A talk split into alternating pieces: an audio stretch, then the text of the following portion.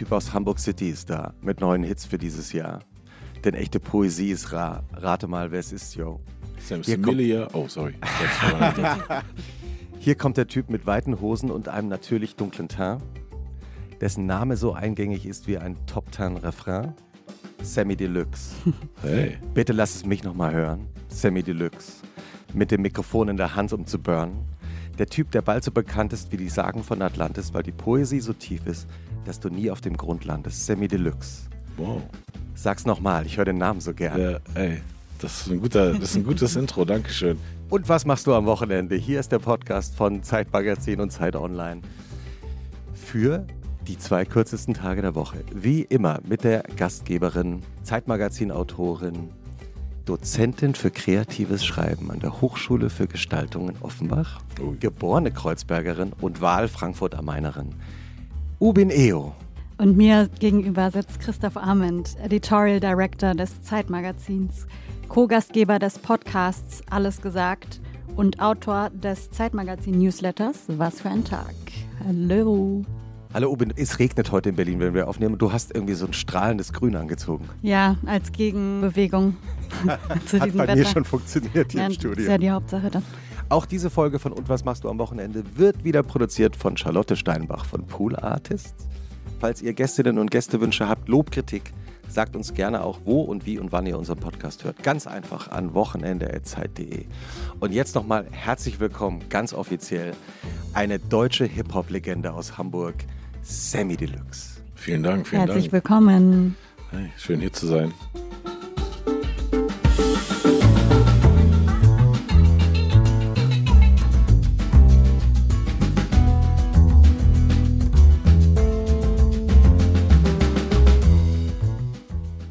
Sammy, bist du aus Hamburg gekommen heute? Oder?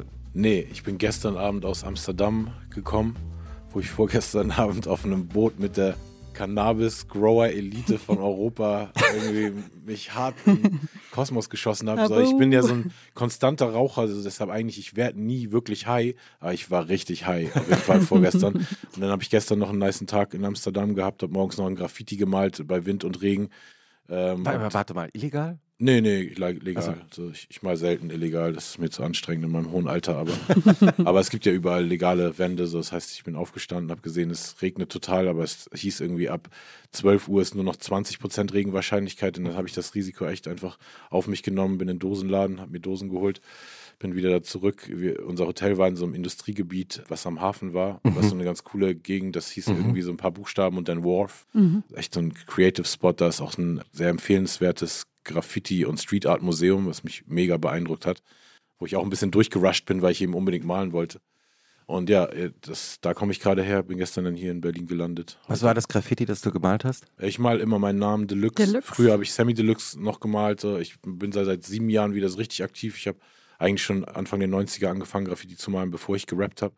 Aber dann lange das immer nur so als Hobby, so einmal im Jahr mal mit den Boys irgendwie so oldschool-mäßig ein Bild malen. Aber dann vor sieben Jahren, ich glaube, es war relativ äh, synchron mit meinem Beitreten in die Instagram-Community, weil da habe ich gemerkt, ich kann eben jedem Maler direkt folgen und sehe nicht nur wie früher im Graffiti-Magazin die Auswahl von dem Besten, sondern jeder zeigt das, was er von sich zeigen will. Ne, so. Und ähm, habe dadurch wieder, also bei mir funktioniert Kunst in jeder Hinsicht irgendwie immer so, wenn ich es als Input es mir gut tut, will ich es den Leuten auch sozusagen geben. So. Und das immer, wenn ich irgendwas extrem viel, wenn ich viel Reggae höre, wirst du sa safe einen Reggae-Song von mir demnächst hören. Also, wenn ich viel Graffiti mir angucke, dann muss ich eben auch ein Graffiti irgendwo malen. Und deshalb bin ich seit sieben Jahren sehr aktiv wieder. Und dann am Anfang immer Semi Deluxe und jetzt nur noch Deluxe. Wir sind mitten in der Hip-Hop-Welt gerade, habt ihr schon gemerkt. Du bist geboren 1977 in Hamburg.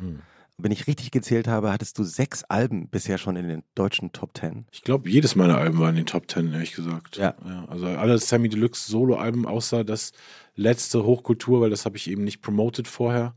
Das, äh, aber sonst ist, glaube ich, jedes meiner Alben sogar Top 5 eingestiegen von den Solo-Alben. Und sogar ein Nummer 1 Album. Ja. da. War das ein guter Moment?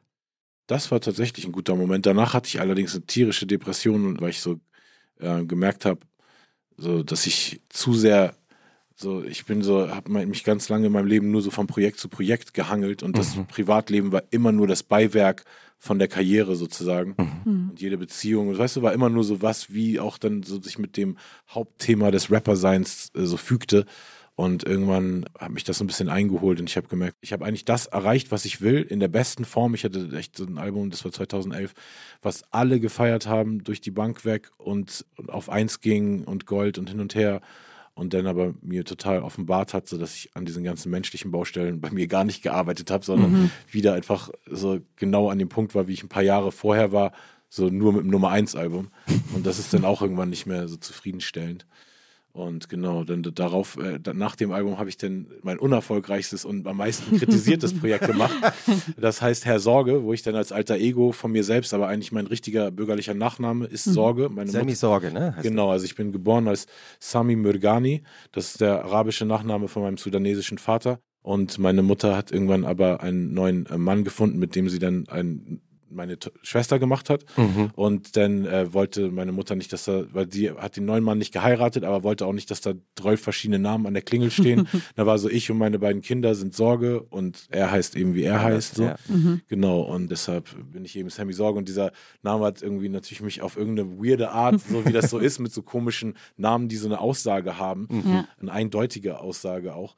Da hat mich das schon irgendwie wie so ein roter Faden durch mein Leben auch begleitet, so die Sorgen. Und da habe ich es aber mal an so einem Punkt so echt als Therapie benutzt. Also mhm. zu der Zeit auch versucht, Therapien zu machen, aber keine Person gefunden, wo das, wo ich mhm. befriedigend mhm. mich irgendwie das Ventil öffnen konnte sozusagen, aber dann irgendwie durch diese witzige, zynische Kunstfigur eigentlich mich selber so therapiert. Und das hat mir total gut getan und ich bin total stolz auf dieses Projekt, aber weiß auch, warum es bei vielen Rap-Fans gerade weil ich es war, so komisch ankam, weil ich schon so ein bisschen das Hip-Hop-Epitom bin, so, ne, so, der, so wie ein Rapper sein soll. Und dann auf einmal hatte ich irgendwie Lidschatten und schwarz angemalte Fingernägel und habe so, so eine andere Seite da irgendwie ausgelebt, die Leute nicht so nachvollziehen konnten. Und für mich war das eben total pädagogisch wertvoll, mal mhm. nicht ich zu sein, so, mhm. und das, was Leute von mir erwarten.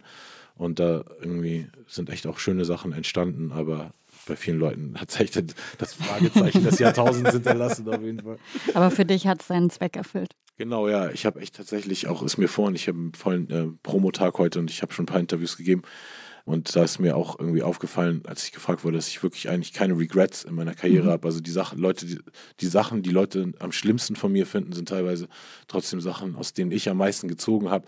Oder vor allem muss man ja auch sehen, so viele Leute die ja nur von außen betrachten, gehen ja nur nach Public Perception. Ne? Das mhm. heißt so. Öffentliche Wahrnehmung. Öffentliche Wahrnehmung. Ich nehme äh, euer Publikum so inter uninternational. Das sind Zeitleser und die können nicht mal Public Perception sich übersetzen, oder was? Doch, aber. Aber du denkst einfach, sie sind zu dumm und traust ihnen das nicht zu, ihre internationales. Nee, nee, manchmal schreiben uns auch Hörerinnen. Und, nee, nee, nee. Manchmal schreiben uns auch äh, liebe Hörerinnen und Hörer, dass sie sich immer freuen. Ich kann auch auf Altpreußisch die Sachen formulieren. Vielleicht ja, ist das dann mehr Zielgruppen passend für euch. Aber.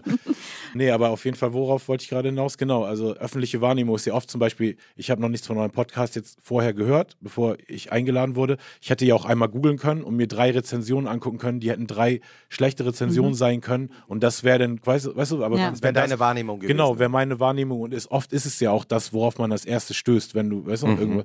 Und das heißt, wenn Leute Herr Sorge gegoogelt haben, werden sie überwiegend negative Kritiken gesehen ah. haben, aber mhm. die Sachen, die auf mich persönlich zukamen, das war zum Beispiel das Projekt, wo ich am meisten meisten Zuspruch von sehr vielen attraktiven Frauen bekommen habe, die das, die, dieses harte Rapper-Dasein von mir nicht so weißt du, dieses, Mochten. obwohl ich nicht so der krass machoide Rapper bin, aber als Rapper habe ich eben so nicht diese softe Seite, die Herr Sorge hat und dadurch mhm. hatte ich mhm. dann da auf einmal wieder viel, also von sehr artsy, weißt du, sehr viel künstlerischen, weiblichen Personen vor allem, was mir dann so sehr, weißt du, so sehr viel bedeutet hat irgendwie einfach so auf, okay, überhaupt so, weißt du, weil sonst einfach meine Zielgruppe schon sehr viel, wenn ich irgendwo hingehe, so dieses, hey geil, Digga, ist voll geil und mhm. als du damals den gedisst hast, voll geil, Digga, weißt du so. Ja. Und deshalb ist es immer schön, also ich, ich, mochte immer alles, was ich so über diese emotionalen Songs oder eben auch diese Herr Sorge-Facette äh, erreicht habe. Das sind mir immer die lieberen Gespräche, mhm mit Zuhörern oder Fans oder wie auch mhm. immer man sie bezeichnen will, die Leuten, die sich damit beschäftigt haben, weil das eben zu echten Gesprächen werden kann. So, ne? Weil das andere ist dann nur so, sie definieren sich jetzt über oder denken, sie können eine, eine Bindung eingehen über gemeinsame Feindbilder oft, das ist im Hip-Hop oft, weißt du, finde ich voll geil, weil diesen anderen Rapper Scheiß finde ich voll kacke, weißt du so, oder Bushido finde ich voll, soll irgendwelche Namen nennen und dann so, ja, Digga, kannst du ja Scheiße finden, so, ich habe, mhm. entweder teile ich deine Meinung nicht oder ich sag einfach nichts dazu, weißt du, ich definiere mich nicht über wen ich Scheiße finde, sondern über welche kulturellen Inhalte mich bereichern und was, was mich im positiven Sinne ausmacht. So machen wir das auch hier in diesem Podcast übrigens, das ist auch unser Motto. Und wie jede Folge von Und was machst du am Wochenende geht jetzt gleich der Podcast los mit einer knallharten journalistischen Recherche von Ubin Eo über dein Wochenende. Das wird sie uns jetzt vortragen und anschließend reden wir darüber, dass das alles richtig ist. Alles klar. Ey, lass einfach was bei Lieferando bestellen und weitermachen, Digga. Es ist Freitagabend im Hause Deluxe. Ein paar Kollegen sind zu Besuch. Im Plattenspieler läuft mit lautem Bass It's a Hard Knock Live von Jay-Z.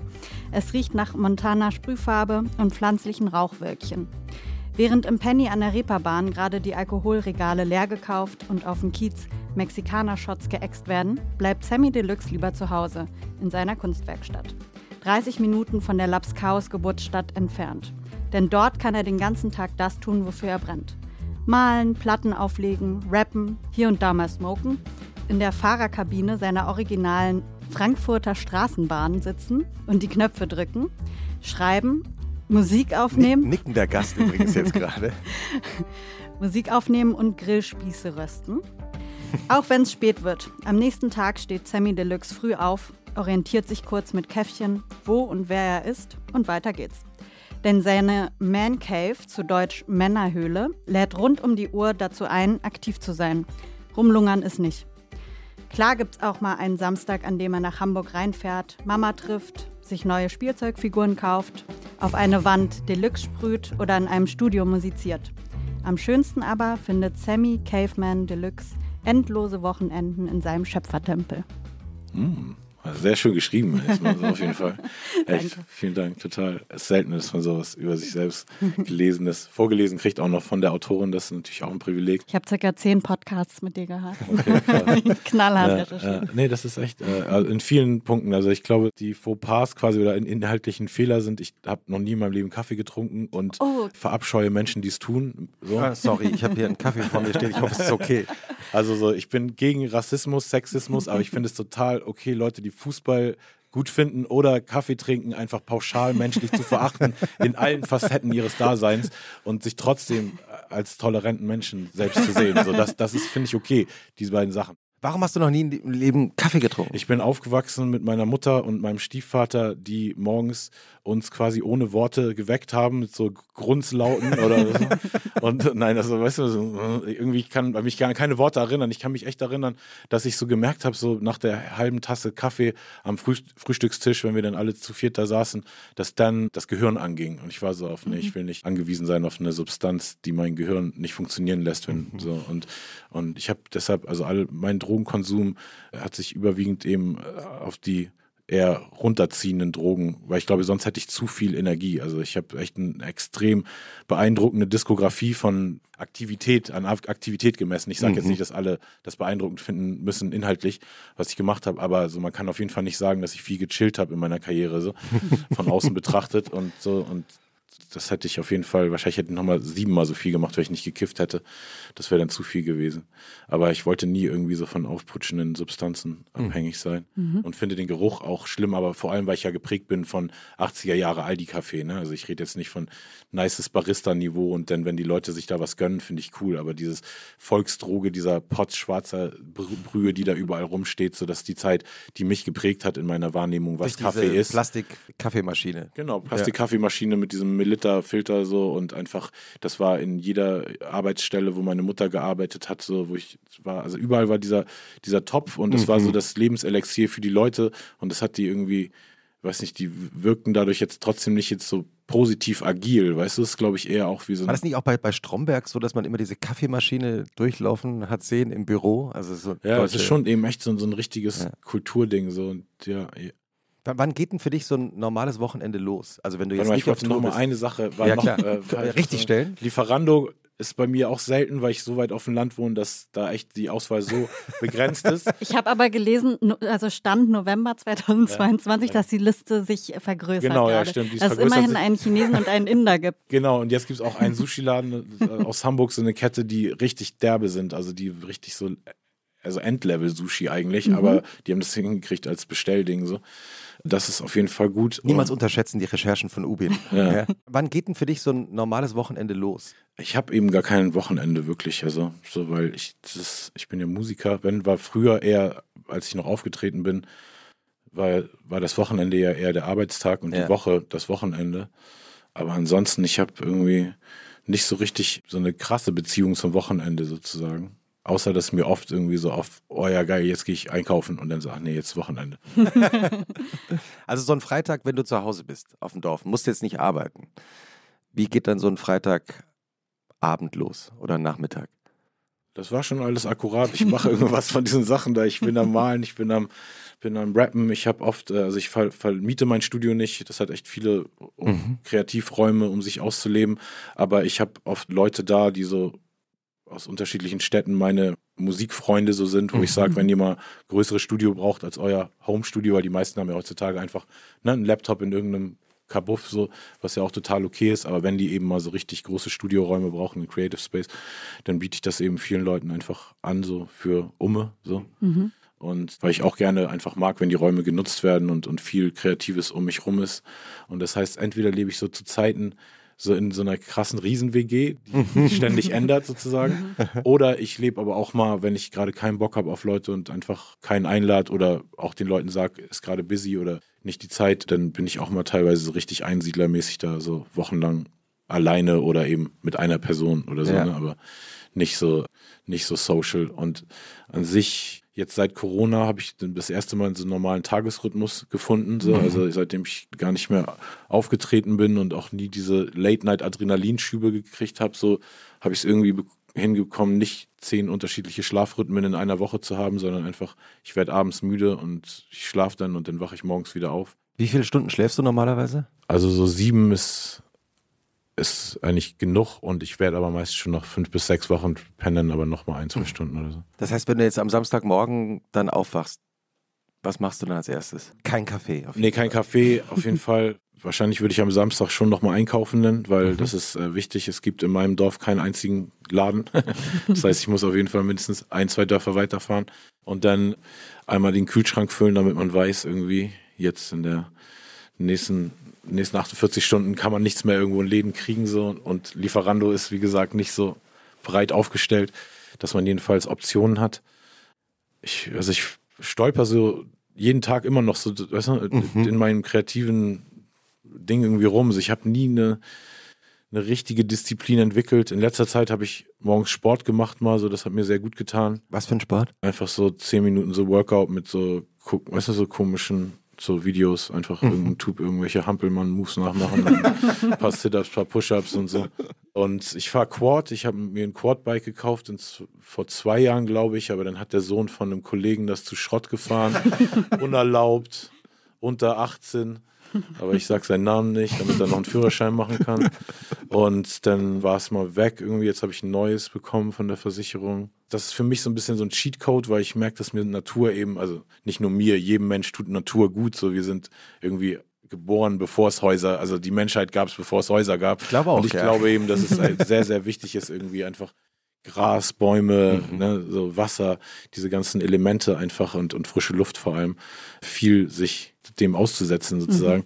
Mhm. Und bin aber oft, obwohl ich genau hinter mir ist Wald, also hinter meinem Studio ist genau der Wald und hinter meinem Train ist das Feld.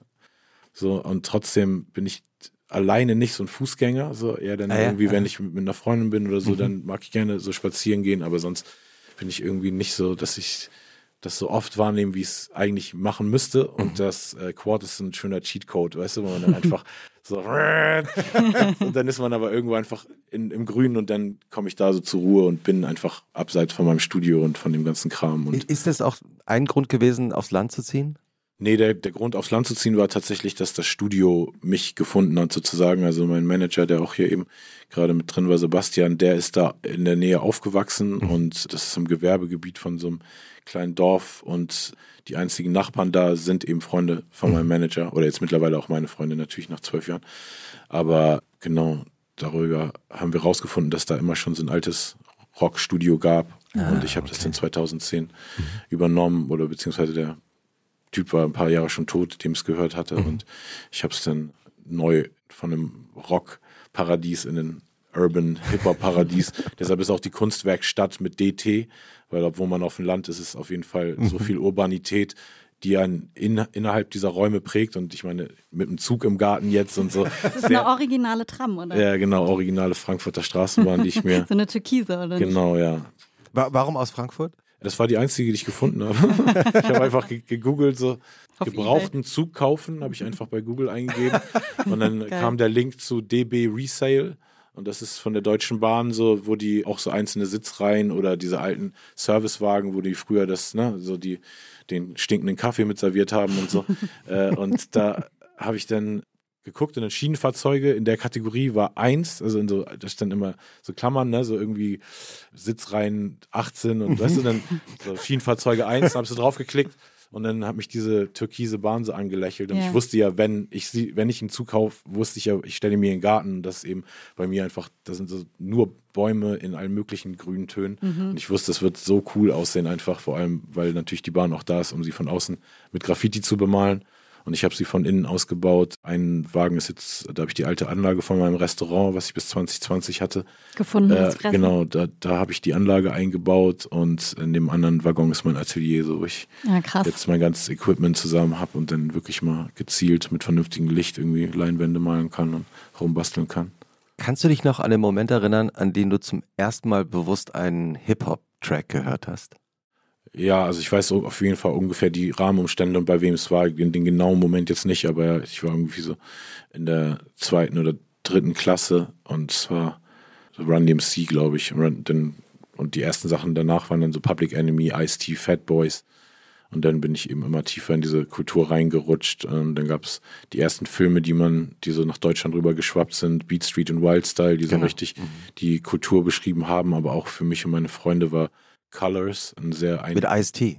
Der Song nämlich, man denkt, ja. Ice-T ist in dem Film, weil er nee. auch Schauspieler, aber er ja. ist gar nicht in dem Film. Mhm.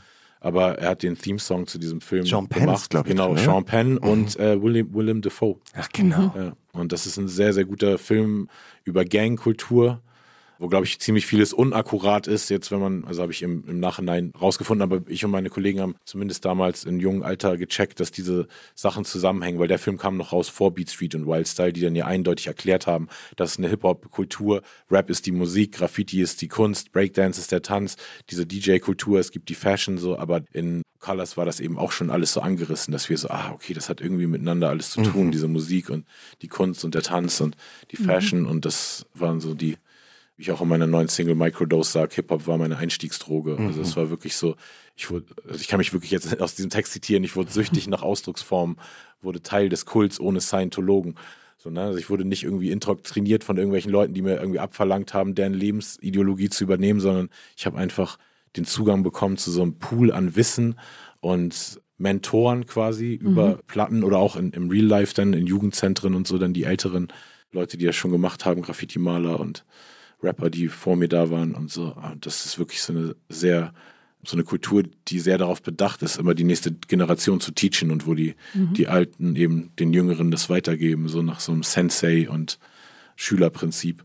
Und das hat mich sehr geprägt in den jungen Jahren und sehr ferngehalten im Gegensatz zu vielen von meinen Freunden, denn von eben zu frühen Drogenaktivitäten oder mhm. zu frühen so oder also einfach unnötigen Kram, so, weißt du, denn so, wir gehen uns prügeln mit der und der Gang. Ich so, cool, ich gehe nach Hause und schreibe einen Text mhm. und weißt du, mach irgendwas Produktives. Was war dein erster Text? Eine der ersten Sachen, an die ich mich erinnern kann, weil Rap damals sehr themenstark war, also im Sinne von. War sehr politisch auch, ne? Public ja, Enemy. genau, und auch. sehr referatpolitisch im Sinne von, weißt du, nicht nur so in jeder Zeile kann ich dir jetzt, kann irgendwelche unterschiedlichen Gedanken übers Leben und Politik und so geben, sondern wirklich, nee, ich schreibe jetzt einen Song nur über korrupte Politiker, ich schreibe jetzt einen Song mhm. nur über Firmen, die die Umwelt verschmutzen, ich schreibe jetzt einen Song nur, weißt du, so mhm. richtig so wie Referate eigentlich.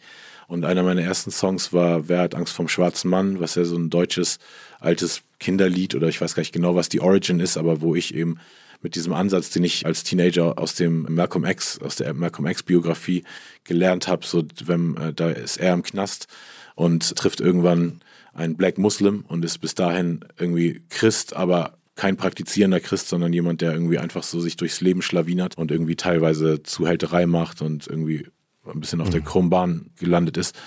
Und dann trifft er diesen Black Muslim und der sagt ihm eben so, lern erstmal den Duden sozusagen, was auf Deutsch der Duden wäre, lern mal mhm. den Duden auswendig, jedes einzelne Wort und so jedes Wort, was du mehr lernst und mehr in deinem Wortschatz hast, ist, ist Power in deinem Leben. Nicht, nicht eine Gun ist Power in deiner Hand, nicht eine mhm. Waffe, sondern, sondern jedes Wort. Und dann irgendwann kommt er dann an und lernt die Definitionen, die im Duden sozusagen stehen von weiß und von schwarz. Und weiß ist eben nur mit solchen pur, rein, mhm. unschuldig, mit solchen Attributen belegt und mhm. schwarz ist eben niederträchtig und man kann ihm nicht trauen und dies und das. Mhm. Und natürlich in Bezug auch auf diese menschliche Historie mit Weiß und Schwarz und Rassismus in unserer Welt äh, kann man das irgendwie sehr gut übertragen. Und das habe ich eben als 14-Jähriger sehr gut schon in Worte gefasst, auf jeden Fall. Und dann meine ganzen ersten Texte waren so. Und dann war ich aber irgendwann, dann, weiß ich, vielleicht mit 18 oder so, das erste Mal auf der Bühne. Und da habe ich dann gemerkt, auch so, ich stehe überwiegend vor älterem Publikum. Damals war ich sehr jung in der mhm. Szene, die so alle so Anfang 20 waren, so oder Mitte 20 und war oft auf den Jams quasi so einer der Jüngsten, der dann aber irgendwie auf Schlauder auf der Bühne den Leuten irgendwas erzählt und auch nicht das Publikum, was ich eigentlich erreichen will mit solchen Texten, sondern die wissen es ja die schon. Die waren ja schon überzeugt. Genau, so, ja. die sind ja schon cool mhm. genug, auf einen Hip-Hop-Jam zu kommen. Und deshalb habe ich dann irgendwie gemerkt, so, und zu der Zeit kamen auch mehr Einflüsse von Rappern, die dann nicht so inhaltslastig waren, im Sinne von, das sind die Themen, sondern das Thema ist eigentlich oft so Selbstverherrlichung mhm. und dieses dieser kompetitive Rap-Gedanke, so ich gut, du schlecht, und das einfach auf tausend unterschiedliche, unterhaltsame Formen irgendwie ausschmücken. Mhm. Das ist ja. einfach auch so ein Thema, was sich nicht erschöpfen lässt. Ne? So mhm. merkt man ja auch in einem menschlichen Verhalten untereinander, selbst in Freundschaften, in Arbeitsbetrieben, so dieses was sich neckt, das liebt mhm. sich auch so ein bisschen. Ne? So Leute mögen einfach gerne mhm. einen witzigen Spruch über den anderen machen. Und ein witziger Spruch ist eben noch krasser, wenn er irgendwie mit einem siebensilbigen Reim und einer, weißt du, doppeldeutigen Punchline irgendwie serviert wird, als wenn du einfach nur sagst, so, deine Frisur ist aber komisch oder so, weißt du? so, und deshalb hat mich diese Form von Rap auch immer sehr inspiriert. Und das ist dann auch das, worüber ich eigentlich mhm. berühmt geworden bin in der mhm. Szene. So war, okay, da ist ein so ein Typ aus Hamburg. Weil zu der Zeit war es so, dass alle noch in so einem sehr crewmäßigen Kontext, also alle waren so wir, ich und meine Gang, ich und meine Crew und ich war dann so, nee, ich, ich bin der Beste, ihr seid alle nicht so geil. Und das hat, war damals dann schon so ein krasser Schockfaktor. Und mit der Attitude und dem Ding habe ich das eben immer durchgezogen und konnte es eben auch immer mhm. backen. Also ich war immer, weil live ist schon so eine Messebene, so wie du als Rapper live rappst, so das ist, da gibt es so eine ultimative Wahrheit. Entweder, weißt du, es muss dir nicht einer von meinen Songs gefallen, aber du kannst dir nicht ein Konzert von mir angucken und sagen, der kann nicht rappen. So. Und würdest du sagen, dass Hip-Hop und diese Art von Ich bin der Beste ist ja eine reine Behauptung erstmal? Würdest du sagen. Alles in der Welt ist eine Behauptung, oder? Genau. Also. Ja, dass dir das auch ein Selbstbewusstsein als Teenager gegeben hat? Also, dass du auch gesehen ja, hast, die Vorbilder aus den USA haben das ja auch behauptet. Mhm. Und viele haben es behauptet. Das sage ich auch in diesem Microdose. Ich sage selbstwertsteigernde Glaubenssätze. Mhm. In meinem Sprachzentrum laufen Texte, im Drumcomputer Soundprojekte. In meiner Pocket Buntlackdose. Dekoriere damit Außenwände. Im Straßenbild bin ich Außenseiter, scheinbar zu viel dunkle Hautpigmente. So, das, äh, mhm. das, ist ein sehr guter Song, wo ich echt auf sehr interessante Art eigentlich alles beschreibe, was mich geprägt hat und ja, immer noch so ein, so ein doppelte Inhaltslayer aber auch ist. Ich weiß noch, als ich Teenagerin war, so Anfang der 2000er, war mein erster illegal downgeloadeter Song Weck mich auf. Yay weil der hat mir wiederum irgendwie geholfen ja. so in diesem ganzen Rassismus-Kontext. Genau, ja. Für mich war es echt sehr wichtig, einfach so diese, ich hatte so keinen Vater, der anwesend war, ich hatte einen Stiefvater, der physisch anwesend war und alles so für mich und meine Schwester gemacht hat, so, aber nicht irgendwie für mich eine extrem, also so eine emotionale Ansprechperson oder Bezugsperson.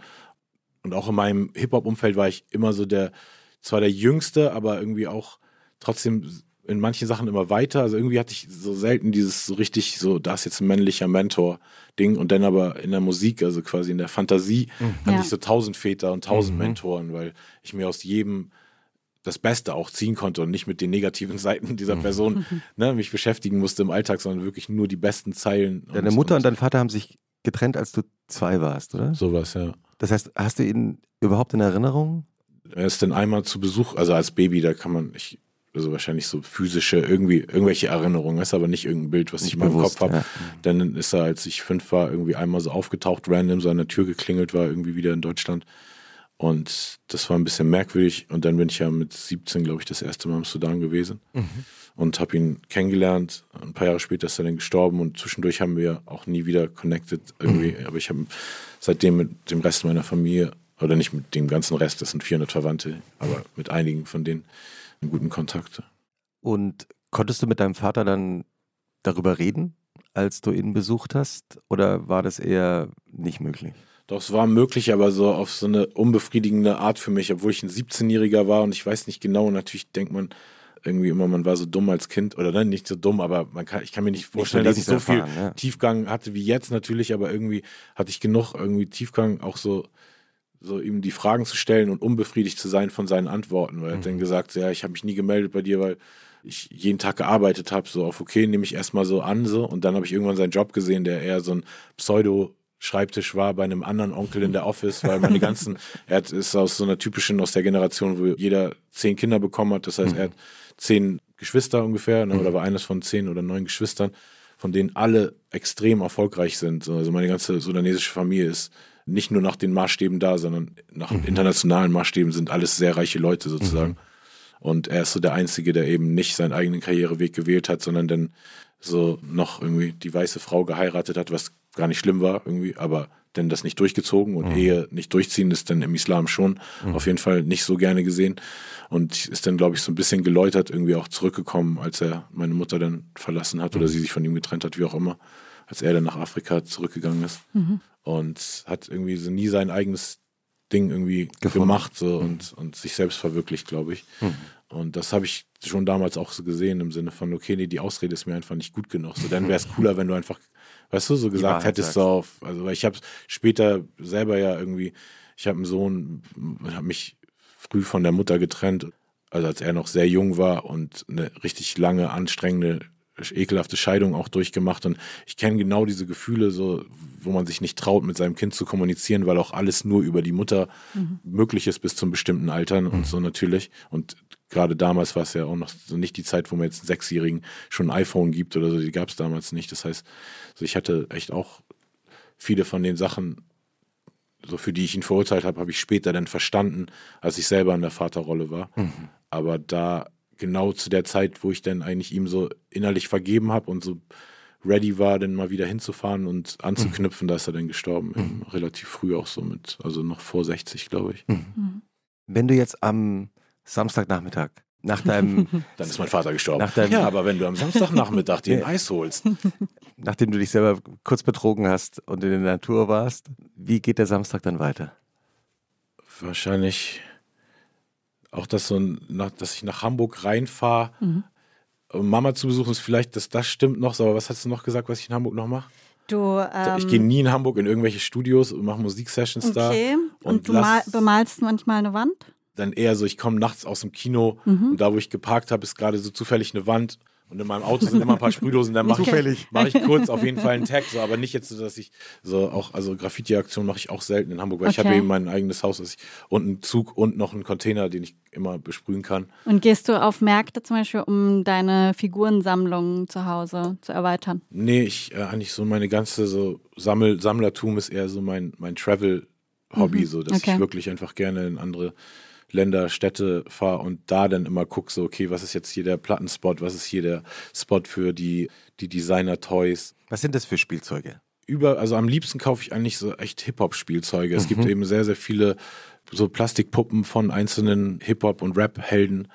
Und das ist natürlich für mich als jemand, der das so von so einer Mini-Nische hat wachsen sehen, wo das schon, weißt du, so krass war, dass irgendwie irgendwann eine, also eine eine eigene Hip-Hop-Sendung war so, wow, und jetzt gibt es eben, weißt du, das in allen Formen. Ich habe irgendwie Big Pun Kartoffelchips, ich habe, also ich kaufe so jeden Kram, der irgendwie für mich irgendeine Hip-Hop-Memory hat und das aber verbindet wieder mit so, das ist jetzt nicht die Reissue vom Album, weil das Album habe ich eh, sondern das ist mhm. jetzt irgendwie das Albumcover gedruckt auf irgendwie eine Kartoffelchips-Packung, weißt du, und ich werde die nie essen natürlich, aber es ist einfach so ein geiles Sammlertum. Das heißt, du hast selbst so ein kleines Hip-Hop-Museum eigentlich zu Hause? Ich habe in Deutschland, glaube ich, wahrscheinlich das Hip-Hop-Museum. Von wie vielen Objekten ungefähr reden wir da?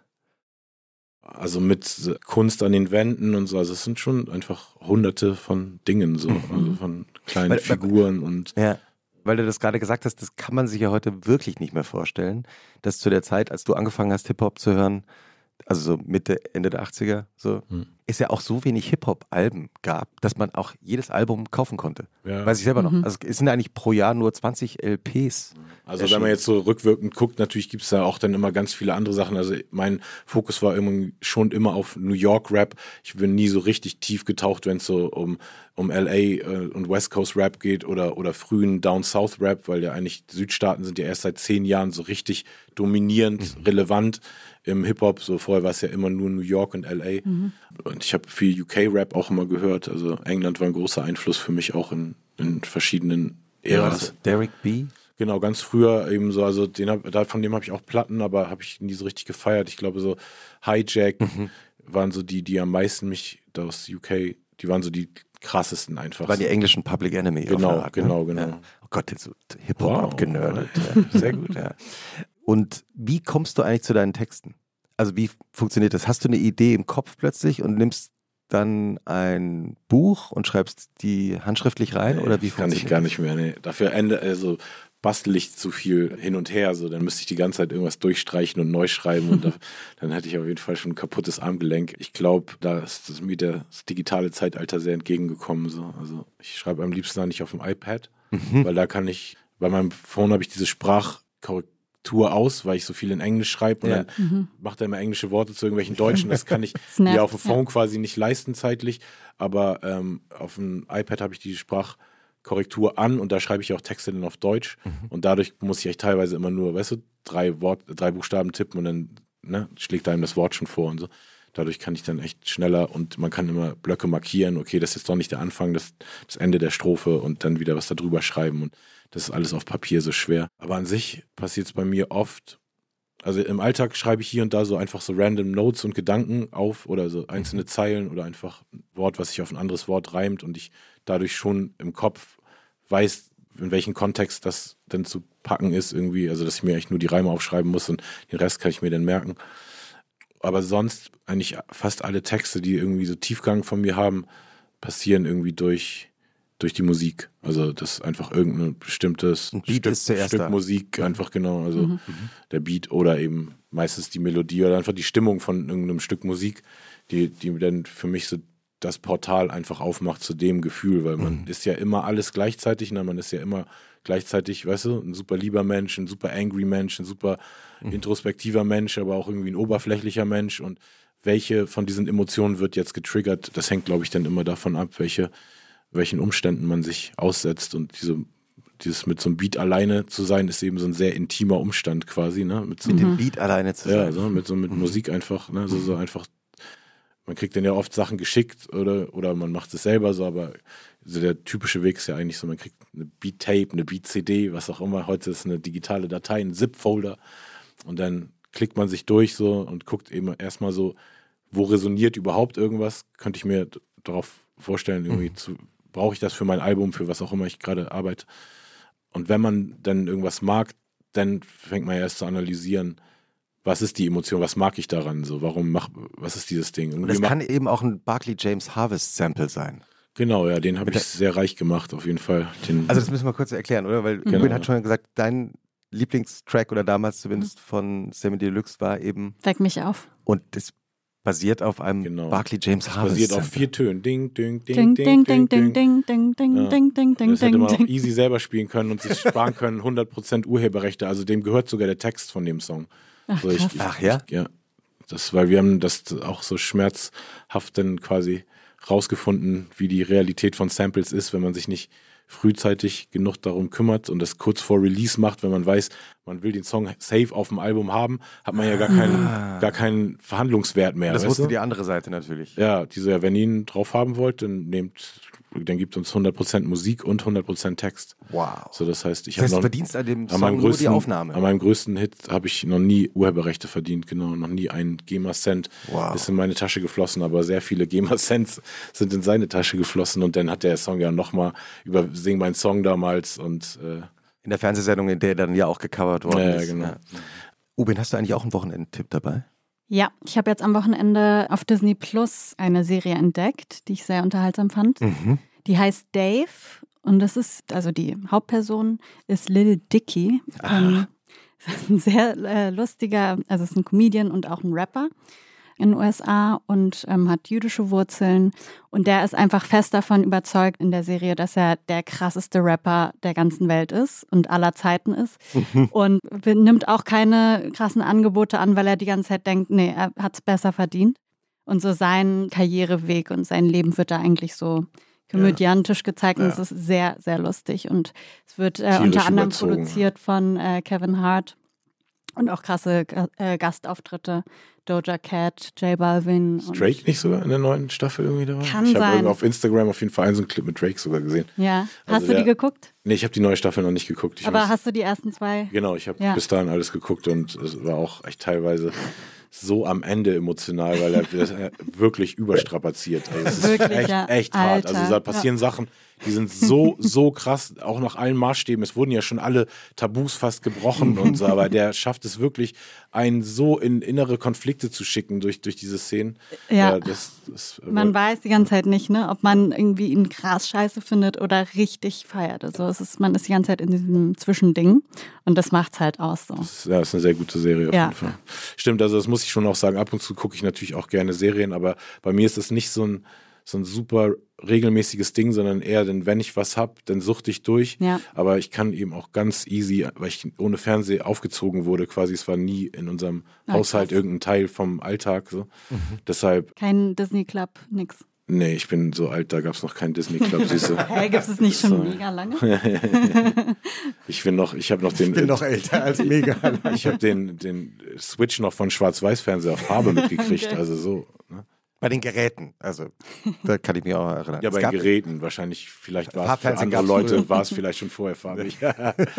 nee, aber genau, das ab und zu suchte ich auch echt gerne ja. so durch. Also ich habe dann so, eigentlich ist mein Ethos, glaube ich, im Leben eher Output, so. Also, mhm. aber ich habe natürlich eh konstanten Input dadurch, dass ich irgendwie ein interessantes Leben lebe und viele interessante Leute treffe und so, aber ich muss mir nicht so viel, also ich lese wenig Bücher, ich gucke wenig Filme, ich brauche eigentlich echt nur das Real Life, um mich zu inspirieren. Aber oftmals merke ich dann so, okay, ich habe jetzt drei Wochen einfach jeden Tag nur Output gehabt, ich habe mhm. nur gemalt, ich habe nur produziert, nur geschrieben. Mhm. Und jetzt brauche ich einfach nur Input und Berieselung. Und das ist auch total wichtig und richtig. Ich fand eine der besten Serien in letzter Zeit Beef. Hast ja, du die gesehen? so gut. Ja, die ist richtig, so richtig krass. Auch die, nur eine Staffel bisher.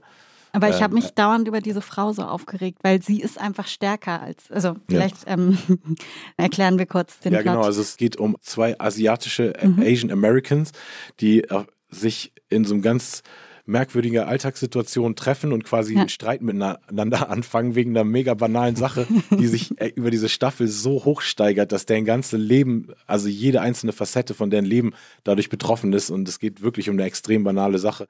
Und mir hat es gefallen, weil ich mochte Ali Wong nie als Comedian, mhm. komischerweise. Bei Comedy ist ja immer so ein Ding, ob du, also ich weiß, dass die gute Gags hat, aber irgendwie cringe ich einfach, wenn ich sie als Comedian auf der Bühne sehe, ja. so wie sie sich bewegt und wie sie sich gibt. Und als Schauspielerin habe ich sie tierisch abgefeiert. Also ja. ich habe ihr echt jede Millisekunde dieses Actens abgenommen. Total. Ja. Und die Story war echt gut geschrieben und hat irgendwie auch einen interessanten Blick in die Asian American Community so gegeben, die wir sind ja sehr unterbeleuchtet für mich. Ist amerikanische Kultur war immer so weiße Leute, dann gab es mhm. irgendwann schwarze Leute und Latin Leute. Und aber es gibt eben diese ganze Asian American Culture ja. auch so und da bin ich eben auch voll froh, dass in den letzten Jahren Fresh off the Boat mhm. fand ich auch eine super geile mhm. Serie, was das angeht.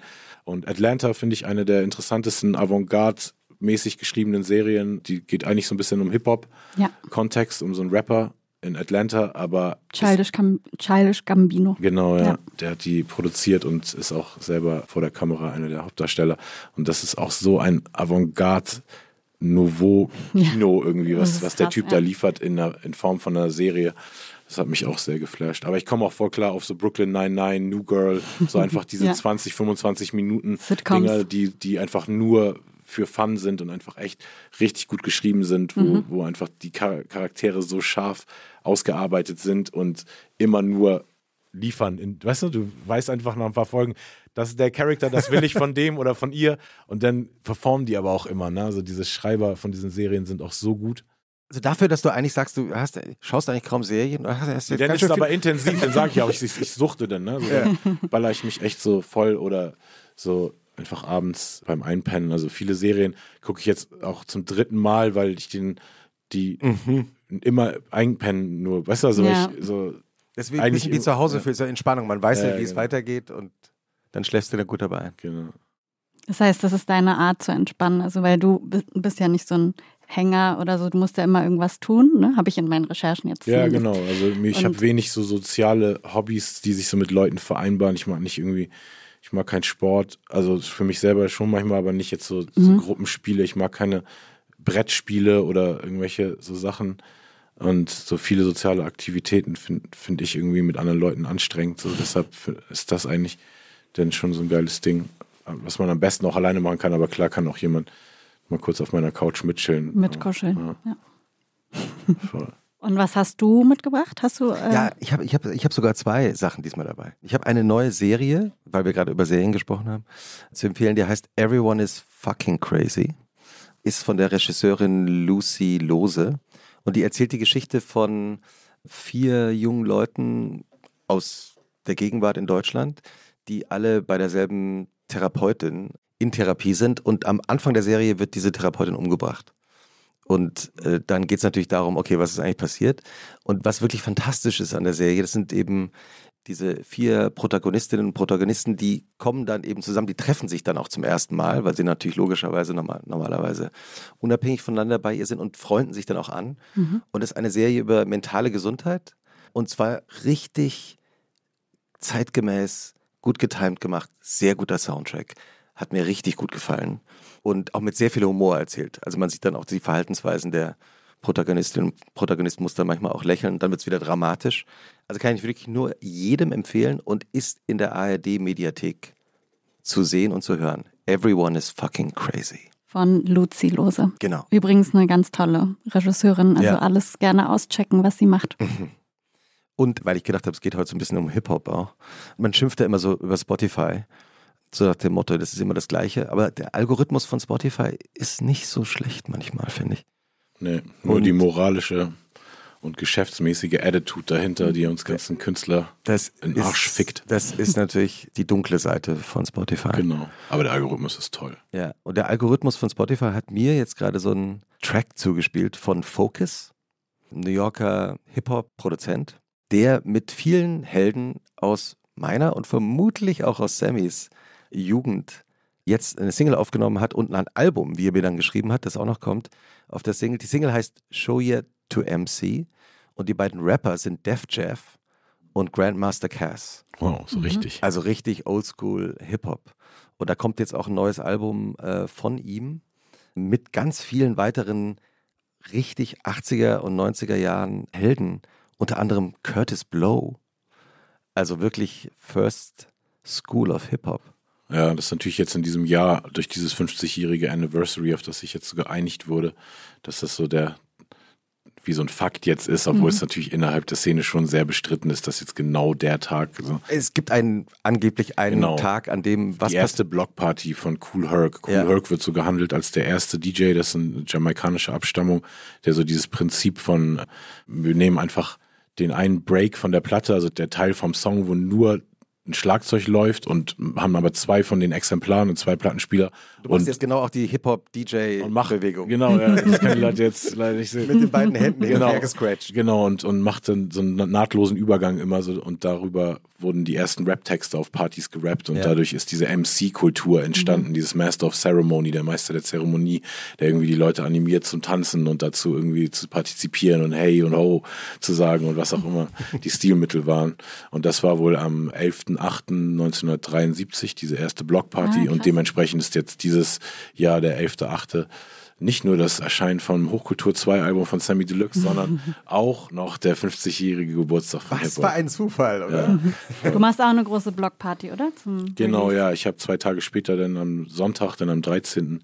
machen wir auf dem Messegelände das ein neues Open Air Festivalgelände quasi mitten in der Schanze in Hamburg entstanden. Also es ist wirklich crazy, dass man Open Air so zentral bei uns, so urban spielen kann. Und da freue ich mich sehr drauf. Ich habe so ein Line-Up äh, mir selber zusammengestellt, nur von Rap-Helden von mir, R.A. The Rugged Man aus New York, Sunny Jim aus UK, ein Hammer-Rapper Wordspray aus Dänemark und dann Morlock Dilemma, Kanama V, Asolo und ein paar andere Leute hier aus Deutschland. Und das wird dein einziger Auftritt dann für Genau, ja. Ich habe irgendwie gerade so, ich habe in der Pandemie so, so sehr irgendwie meinen Geschmack am Showbiz verloren, wie ein Mhm. Covid-Symptom, sage ich auch in einem irgendeinem Song, weil man da den Geschmack verliert für die Leute, die es nicht checken. Und dass ich dachte, there, ich, that. ich Ja. dachte, ich würde nie wieder irgendwie auf eine Bühne gehen, aber jetzt taste ich mich mal so langsam wieder ran und mache das mit meiner eigenen Veranstaltung, wo ich jedenfalls alles selber in der Hand habe. So, aber ich habe keine Tour gebucht und ich habe keine Festivals zugesagt Mhm. und irgendwie auch ein bisschen die Nase voll von diesem ganzen durch Deutschland, Österreich, Schweiz tingeln. Es gibt so viele andere Orte auf der Welt, wo ich zwar kein Geld verdienen kann, aber ein bisschen glücklicher bin als in deutschen Backstages, sodass ich darauf erstmal meinen Fokus lege. Mhm. Weil du vorhin mal kurz erzählt hast, ungefähr, so wie du aufgewachsen bist. Wie waren eigentlich die Wochenenden deiner Kindheit? Gab es da Routinen bei euch in der Familie? Ähm, schon. Ich denke schon so ein bisschen so dieses Samstag einkaufen, Sonntag ein bisschen so klar Schiff machen Ding, aber da erinnere ich mich nicht so genau dran irgendwie. Also für mich, wie gesagt, vielleicht auch Fehlbuchung, obwohl ich hoffe, die Leute konnten trotzdem was aus diesem Gespräch ziehen. Aber ich habe echt wenig so diese typischen Assoziationen. Also meine Wochenendassoziationen sind eben so, okay, da, da arbeitet man, weißt du, Ja. da geht man, also ich habe auch viele Jahre noch unabhängig von Touren und Festivals, also Clubgigs gespielt und das war auch immer nur einfach Donnerstag, Freitag, Samstag und so, ich habe einfach so nie dieses Ding gehabt, so dieses, ah, jetzt, weißt du, heute nervt mich kein Boss, so ich nerv mich eh jeden Tag selber. Also das ist ja auch so, ein, so eine Illusion von einer überwiegend angestellten Gesellschaft, also mehr in der Gesellschaft sind ja angestellt als Freiberufler, dass man so denkt, so es ist viel leichter, wenn kein Boss einen den Arschtritt gibt, aber sich selber den Arschtritt zu geben und ein gutes Zeitmanagement hinzukriegen, ist das Allerschwerste. Also ich habe angefangen mit, weißt du, so vielen Rappern, die alle nicht mehr da sind. So davon sind vielleicht noch zwei oder drei da. Und das liegt nicht nur an Talent und an wie be beliebt sie sind, sondern ganz viel liegt echt auch einfach an diesem Zeitmanagement und wie schaffst du es gerade mit so einem Leidenschaftsthema so, da irgendwie trotzdem so einen Arbeitsethos reinzukriegen. Und das ist auch so, eine, so ein Knackpunkt, wo ich, wenn ich mit jungen Artists äh, am Arbeiten bin, immer darauf hinweise, also auf so, nimm nicht, also wenn, wenn du jetzt gerade schaffst, dass ein Job dein Leben finanziert und du ma machst aber Musik, dann mach es so lange, bis du definitiv Geld durch Musik kriegst, was reicht. Nicht beim ersten Vorschuss von 10.000 sagen, jetzt kann ich drei Monate auf meinen, auf meinen Job verzichten, Verzichten. so und dann aber merken, dass du auf einmal statt drei Abende in der Woche nur noch einen Tag Musik machst. Und das ist bei allen, die ich gesehen habe, so passiert. So Leute sind sehr, sehr schlecht in ihrer Selbsteinschätzung und Zeitmanagement wird uns ja auch im Schulsystem nicht beigebracht. So. Und ähm, so deshalb ist es wirklich wichtig. Hat mir auch mal der äh, berühmte Fotograf und Künstler Andreas Gurski erzählt, der eben selber mitbekommen hat in seiner eigenen Ausbildung als Student, dass sehr, sehr viele von seinen Kolleginnen und Kollegen eben nicht davon leben konnten später Ja.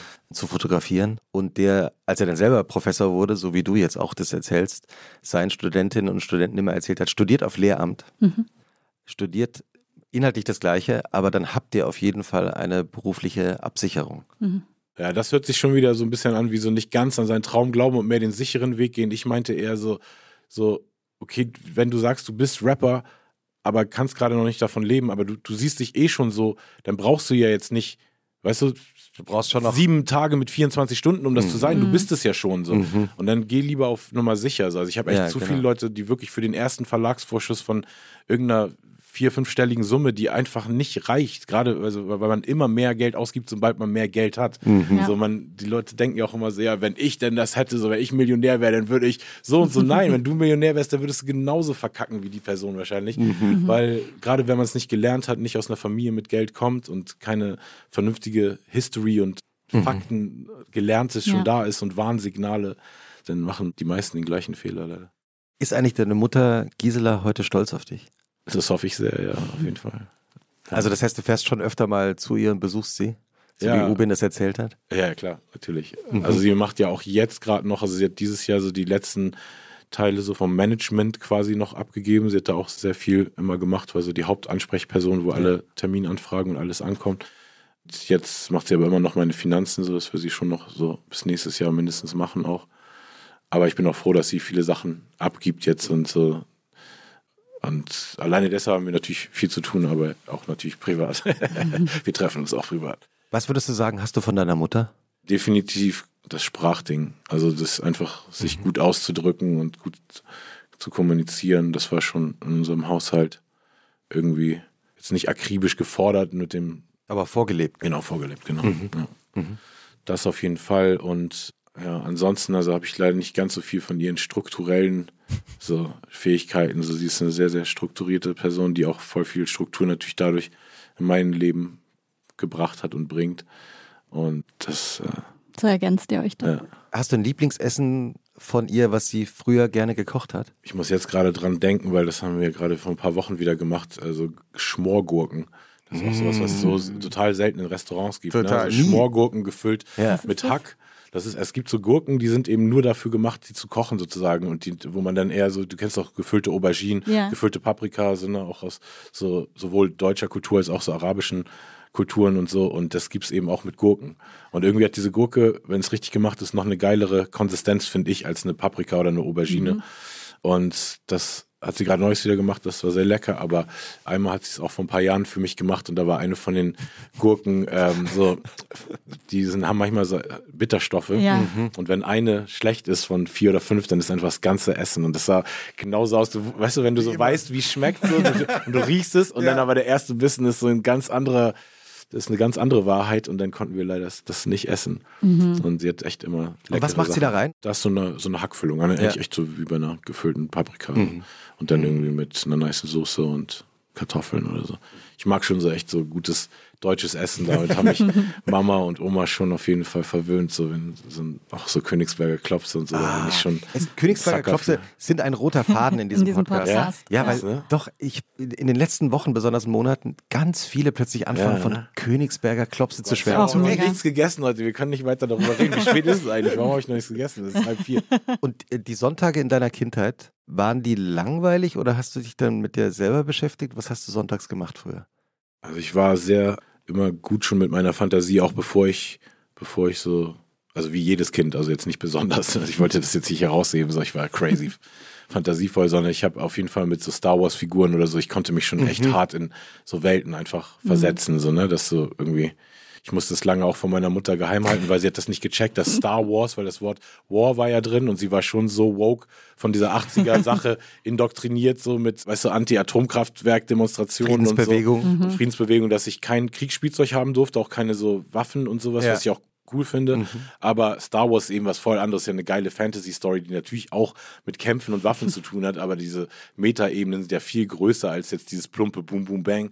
So, und deshalb, da habe ich mir so eine ganze Welt unter meinem Klappbett. Ich hatte so ein Nein. Bett, wo du die, äh, die Matratze so hochklappen Ja. konntest, Ja. ne? Und dann war da so eine riesen Bettkiste und ich hatte irgendwann echt so alles, also von jedem Cent, äh, nee, Pfennig war das ja noch, von jedem Pfennig äh, Taschengeld und noch mit Tauschhandel, ne, was man dann irgendwie, Ja. ich habe das weiß nicht, was, was Das ich getauscht habe, so Ja. das Schwert genau gegen die Figur getauscht und so. Und dann hatte ich irgendwann echt eine beachtliche Sammlung und bin Von der sie nichts wusste. von der sie nichts wusste. Und dann bin ich einmal irgendwie so auf so ein, irgendwie so ein, auf Englisch, run a errand, also musste irgendwas machen für meine Mutter, weißt du so, so irgendwie, geh mal zum Supermarkt oder irgendwas. Einkaufen, ja. Und dann auf dem Weg dahin war ich so auf, oh Gott, ich habe die Bettkiste nicht zugemacht. Ho hoffentlich geht sie nicht in mein Zimmer. Und sie ist natürlich reingegangen. Oh und dann hatten wir eine große Diskussion. Und dann habe ich aber anscheinend so gut genug und inbrünstig argumentiert, dass sie mich das behalten lassen hat. Und ab dem Moment konnte ich eben auch äh, so Star Wars. war ich, war ich, raus, anderen- ich war sozusagen aus meinem Star Wars Closet raus, äh, wortwörtlich. Bei so. anderen sind es die Playboy-Hefte, bei dir war es Star Wars doch süß. Ja, voll. Werbung. Diese Woche in der Zeit? Die Bücher des Frühlings. 16 Seiten blühende Fantasie. Von gefährlichen Liebschaften, einer Flucht auf dem Mississippi und magische Erzählkunst. Das Literaturspezial zur Buchmesse in Leipzig. Die Zeit, Deutschlands größte Wochenzeitung. Jetzt am Kiosk oder direkt bestellen unter zeit.de/slash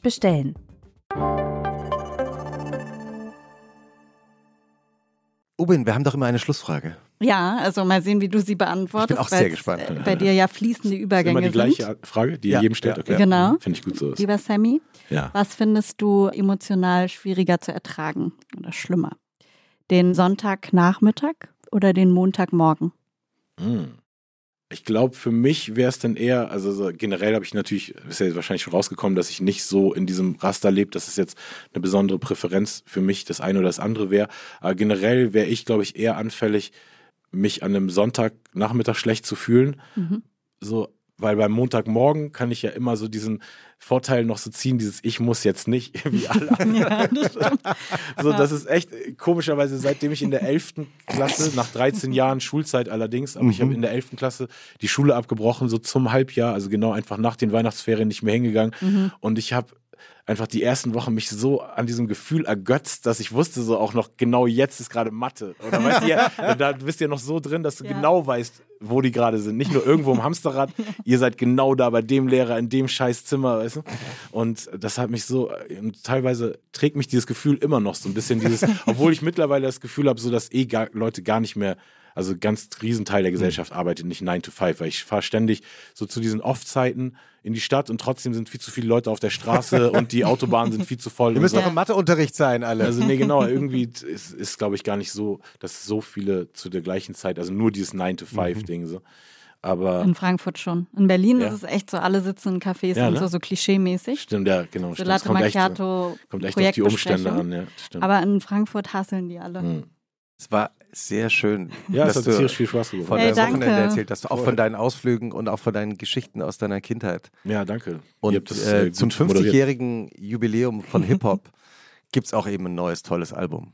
Genau, ja, das kann ich wirklich sehr empfehlen. Das sagt man natürlich immer über sein neues Album, aber ich glaube, ich bin diesmal sehr sicher, dass auch in Retrospektive das eins meiner besten drei Das bis vier Alben cool, ist. Das ja. ist wirklich einfach, jede Zeile hat irgendeinen Sinn, kein Song ist aus irgendeinem anderen Grund entstanden, aus, außer dass es ein guter Tonträger sein soll. Ich habe sonst oft bei Alben den Fehler gemacht, so, okay, jetzt hau ich noch den rauf, der ist für live denn geil.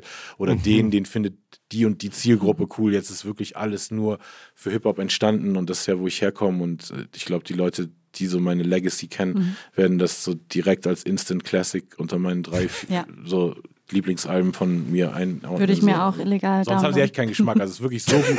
Ich habe auch keine komischen selbstproduzierten Versuche gemacht. Ich habe nur, weißt du, von den krassesten. Produzenten auf der Welt so die, die mir zugänglich waren, mir geile Beats ausgesucht und das ist wirklich einfach echt ein gutes Stück Kunst, hinter dem ich sehr, sehr stehen kann. In diesem Sinne, schönes Wochenende. Dankeschön, euch auch.